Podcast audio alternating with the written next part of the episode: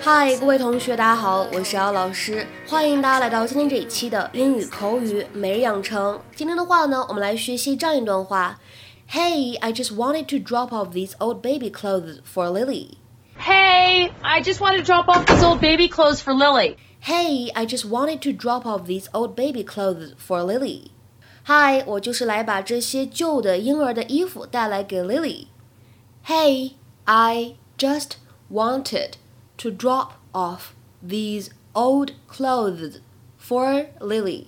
在这句话的朗读过程当中呢，我们需要注意一下 wanted to 当中呢有一个完全失去爆破的现象，所以呢可以读成 wanted to，wanted to 有一个完全失去爆破，而 drop off 可以连读，那么就会变成 drop off，drop off，drop off。 而 old baby 当中呢有一个完全失去爆破，可以读成 old baby，old baby。然后呢，最后稍微提醒一下这个单词衣物 clothes，clothes，千万不要读成 clothes，这是一个非常常见的错误。Knock knock. Come on in, it's open! Hey, I just wanted to drop off these old baby clothes for Lily. Oh, that's right. You're so sweet. I hope it didn't come at a bad time. Not at all. I was just deciding where to take Lily for our bike ride, the lake or the park. I'm leaning towards the park. I can see that. You didn't have to do that. Oh. You guys are a touch O class. well, it is a big night for you, so. French. Those guys. So, have you given any thought to what you might say? Uh, actually, I'm trying not to think about my act right now. I'm kind of fighting the old butterflies, to be honest. That's normal. I hear the Jonas Brothers get scared before every concert. Not Kevin. That guy's a rock. Especially Kevin. 今天的话呢，在节目当中，首先呢，我们先来看一下这样一句话：I hope I didn't come at a bad time. I hope I didn't come at a bad time. I hope it didn't come at a bad time. 希望呢，我没有来的不是时候。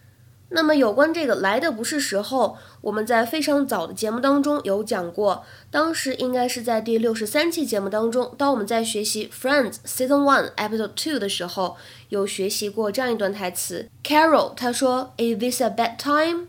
Is this a bad time? 我是不是来的不是时候啊？”那么再比如说，给大家举一个例子：They arrived at a bad time. They arrived at a bad time. 他们呢来的不是时候。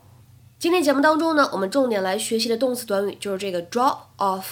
在今天节目当中呢，我们会稍微讲几个它比较常见的用法和意思。第一层含义呢，其实就是我们今天视频当中的一种用法，表示把某个人或者某个东西放到某处，to leave someone or something at the destination to which one has transported it。那下面呢，我们来看一些例子。第一个，When do I need to drop the kids off at soccer practice？When do I need to drop the kids off at soccer practice？我需要几点钟把孩子们送去参加足球训练呢？那么再比如说第二个例子，I'll come to your house tonight and drop off your cake pan. I'll come to your house tonight and drop off your cake pan. 今天晚上呢，我会去你家，把你烘焙蛋糕的模具给你带过去。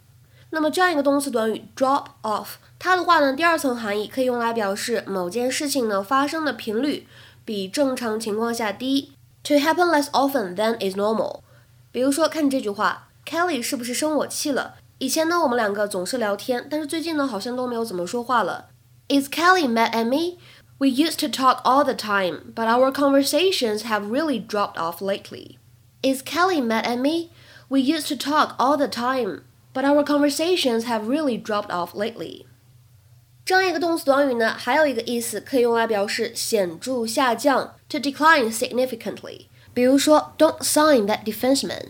His play has really dropped off as he's gotten older.